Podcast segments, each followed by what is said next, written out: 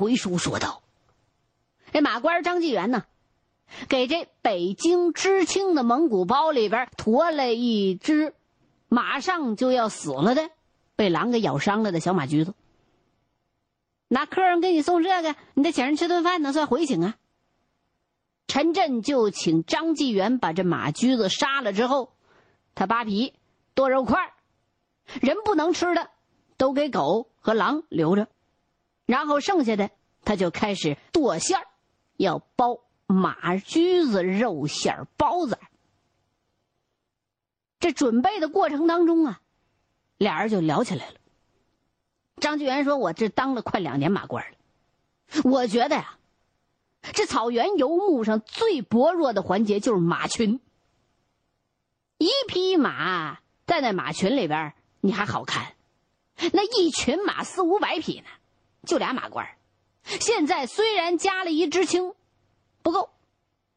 陈震就问：“那你为啥不给马群多配备几个马官哎，那可不行。马官是谁？马官是草原上的飞行员，高难度的工种。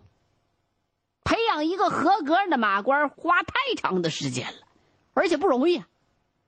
草原上谁也不敢让不合格的马官放马，弄不好一年能损失一半。这马群里边就一百匹得死五十匹。另外，马官这活太苦、太累、太担风险了。冬天夜里头那刮那白毛风，零下三四十度啊。这马官要圈马就得圈一整夜，你穿上三层皮袍子，可能把脚趾头都能给你冻掉了。那夏天还有蚊灾，那草原上的蚊子能把那人和马那血给吸干喽。所以好多马官往往干上十年八年，就干不了了，要么改行，要么受伤退役。咱们大队一共就出来四个。知青培养上来的马官不到两年就剩我一个了。草原上马官不够用，哪还能给这马群多配备马官而且那马群流动性又特别大，速度快。马官在我们自己织的小蒙古包里边，我们就做一顿饭功夫，那马群可能就跑没影了。上回四组的马官马失前蹄，把脑袋给摔伤了。哎呦，他看那一群马一夜之间出国了。这场部通过边防站，花了十好几天的时间，才把那马群给要回来。这十几天里边，马群没人管呐，那损失可就大了，让狼不知道掏了多少去了。哎，那现在，咱和蒙古那两国关系那么紧张，人怎么没把这马给扣下？啊，那倒不会，这俩国家早就有协定了，只要边防站报准。这马群越境的时间、地点、数量，尤其是那儿马子的头数和毛色儿，人家就会派人把马群给送过来。咱们这边一样。可是马群在途中被狼咬死、吃掉的，双方的边防站谁都不负责任。有一回，人家报了一百二十多匹，可咱们这边派人找两天才找到九十多匹，剩下那些呀，多半全进了狼肚子了。哎，我一直也搞不明白啊！你们这马官儿放的那马群，为啥老那经常玩命的跑啊？嗨，那原因多着呢。冬天跑那是为了太冷取暖，春天你马得脱毛，那必须得出汗呢，那你必须还得跑。夏天躲蚊子，所以得顶风着跑。秋天抢吃牛羊的好草场，还得偷着跑，所以必须得跑。最要命的是，为了逃那狼群的追杀，一年四季都得玩命的跑。我告诉你，那马群呐，流动性大，留不住狗。一到夜里头，马官没有狗群帮忙下夜，就一人看管那么些个马群，哪能看得过来？现在我可知道成吉思汗的骑兵为啥日行千里了。你说这蒙古马？天天宿宿被这狼群逼着练速度、练长跑、练体力、练耐力，他能不成刘翔吗？他这狼群黑夜追杀马群，那就狠呐！哎，你都没碰见过？哎，这一路上是穷追猛打、高速飞奔、连续作战，根本不让你喘气儿。你说什么？马群里边那些什么老马、病马、慢马、小马、马驹子、怀孕马，只要一到队，马上让一群狼给包围，咬死，吃掉。你是真没见过马群的逃命那惨样，哎呦，甭提了，个个都是口吐白沫，全身湿透，有的马把垂死挣扎的力气都用光了。我就眼瞅着看见过。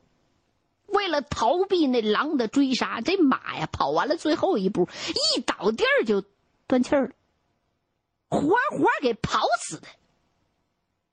那些跑得最快的马，能喘口气儿，停一会儿，他一低头就拼了命的吃草啊，那都饿极了，什么草都吃，连最没营养的、最不好嚼那干苇子他都吃，渴极了啥水都喝，牛尿马尿那水坑里的水他都能喝。我告诉你。蒙古马这体力、耐力、消化力、抗病力、耐寒耐暑力天下第一。哎呀，可是只有我们这些马官才知道，蒙古马的这种本事啊，都是被草原狼群用速度和死亡强化训练出来的，魔鬼训练营。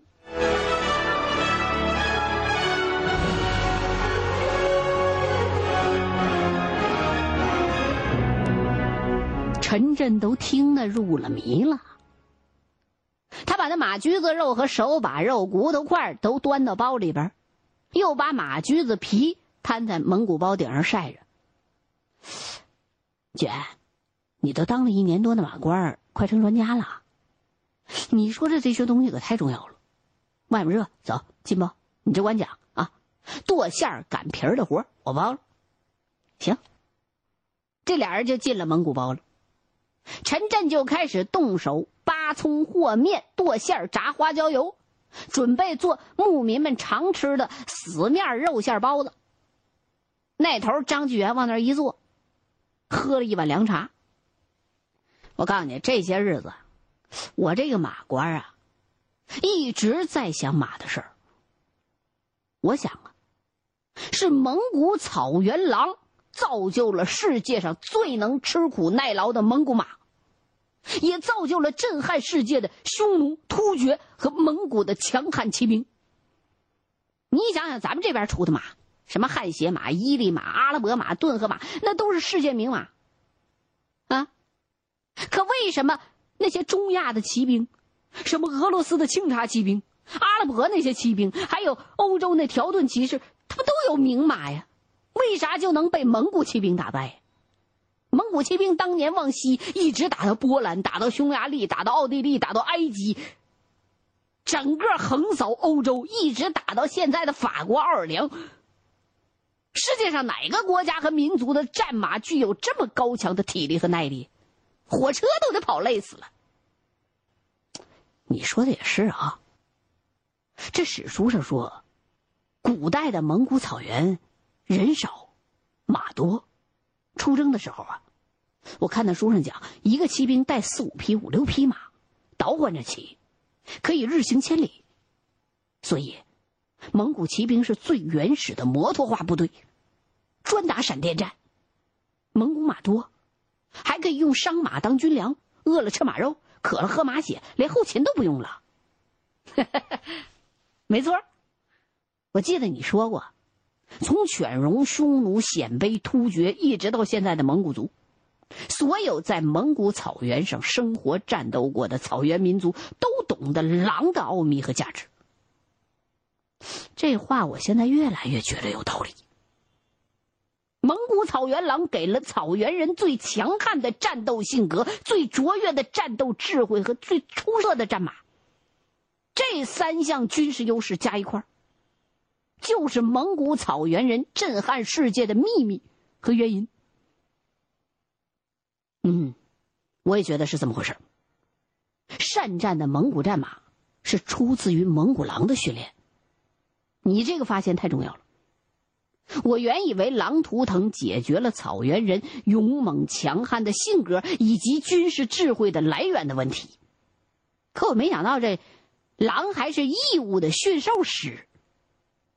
你说，为整个的马背民族驯养了世界上第一流的战马。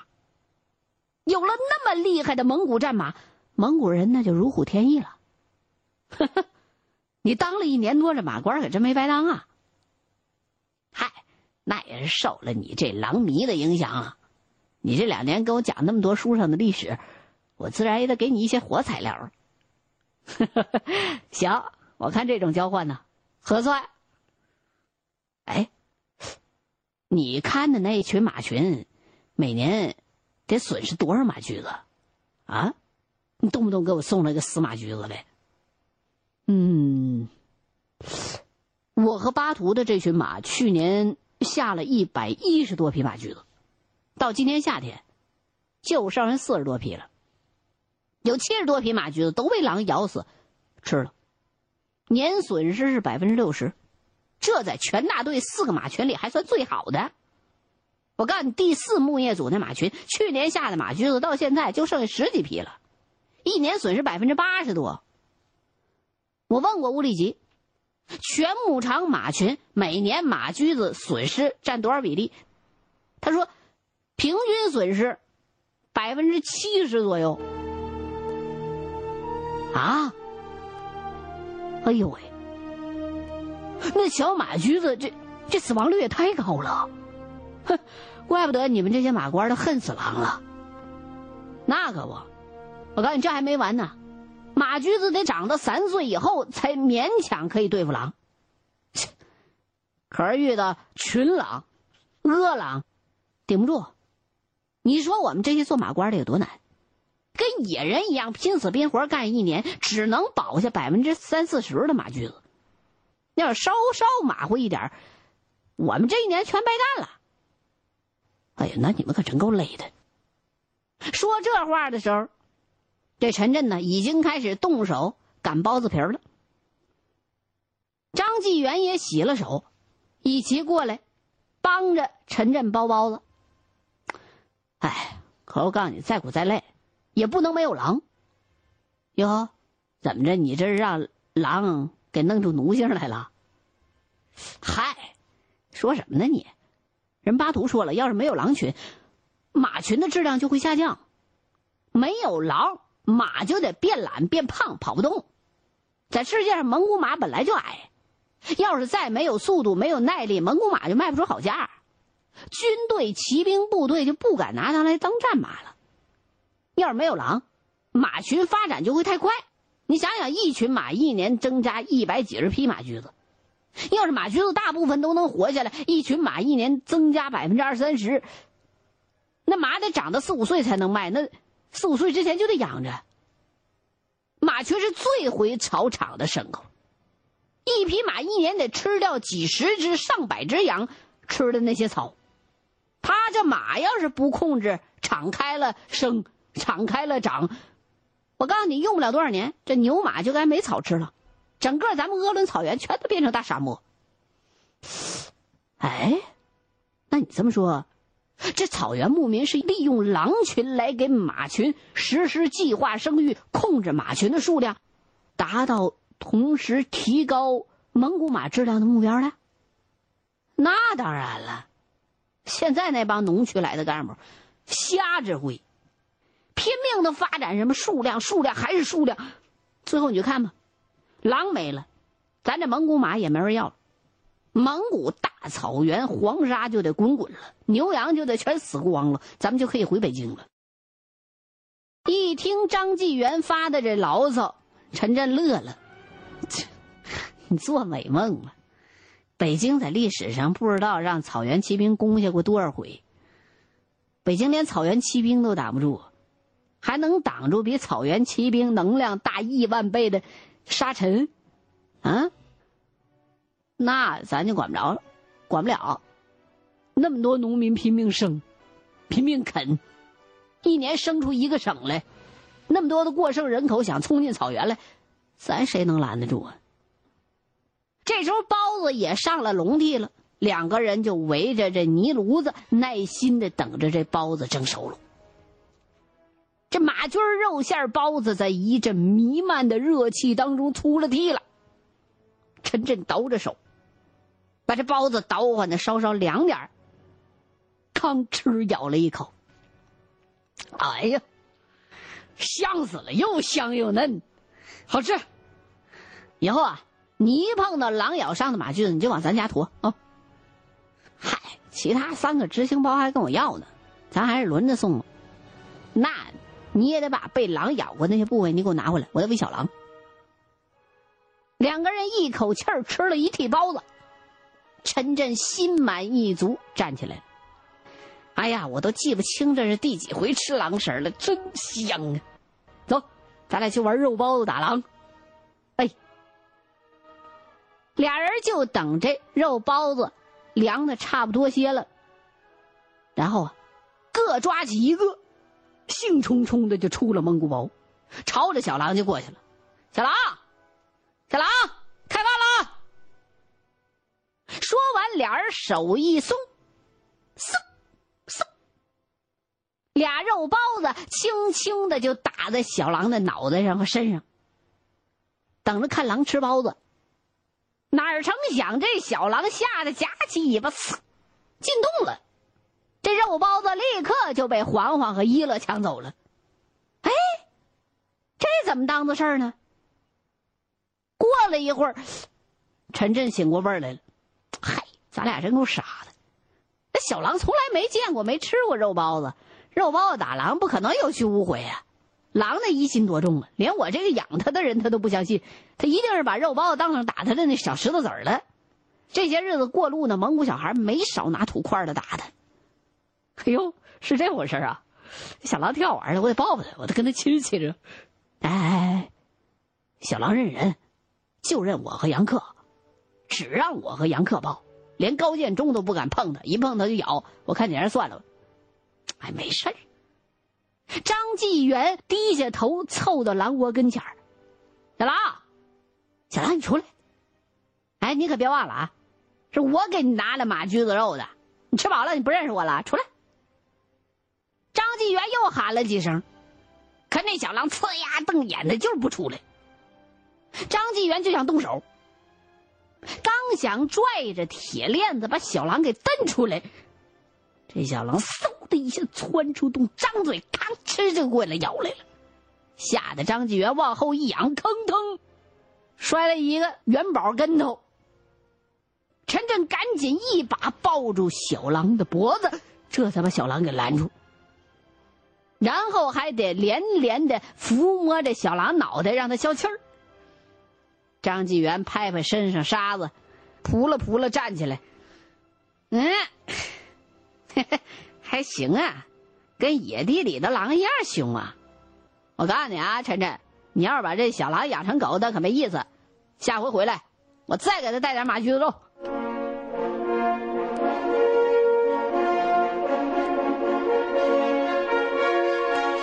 等于是这小狼又多了一个。干爹呀！陈震就把小狼的嚎声所引来的种种危险告诉张继元。张继元作为一个马官在野外生存的经验丰富，他就跟陈震说：“根据我的经验，我告诉你，今天晚上这狼群准来，你千万小心，千万别让狼群把咱们家宝贝小狼给抢走了。”得多长点心眼儿！我告诉你，狼最怕炸药。狼要是今天晚上真敢冲羊群的话，你们就扔二踢脚。上次我给你们弄来那一捆，你再仔细检查一下，啊，潮了就炸不响了。哎，没事儿，杨克拿那蜡纸都包好了，放在包里边最上头那木箱子里，潮不了。前几天他跟盲流他们干架，点了三管，炸得惊天动地的，没关系，请好吧。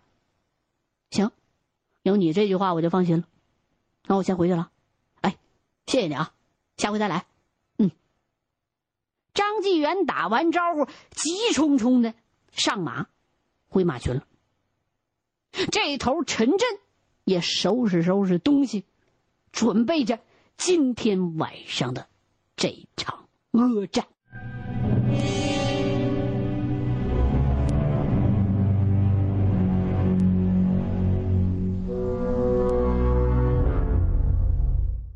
欲知后事如何，欢迎您继续收听现代评书《狼图腾》。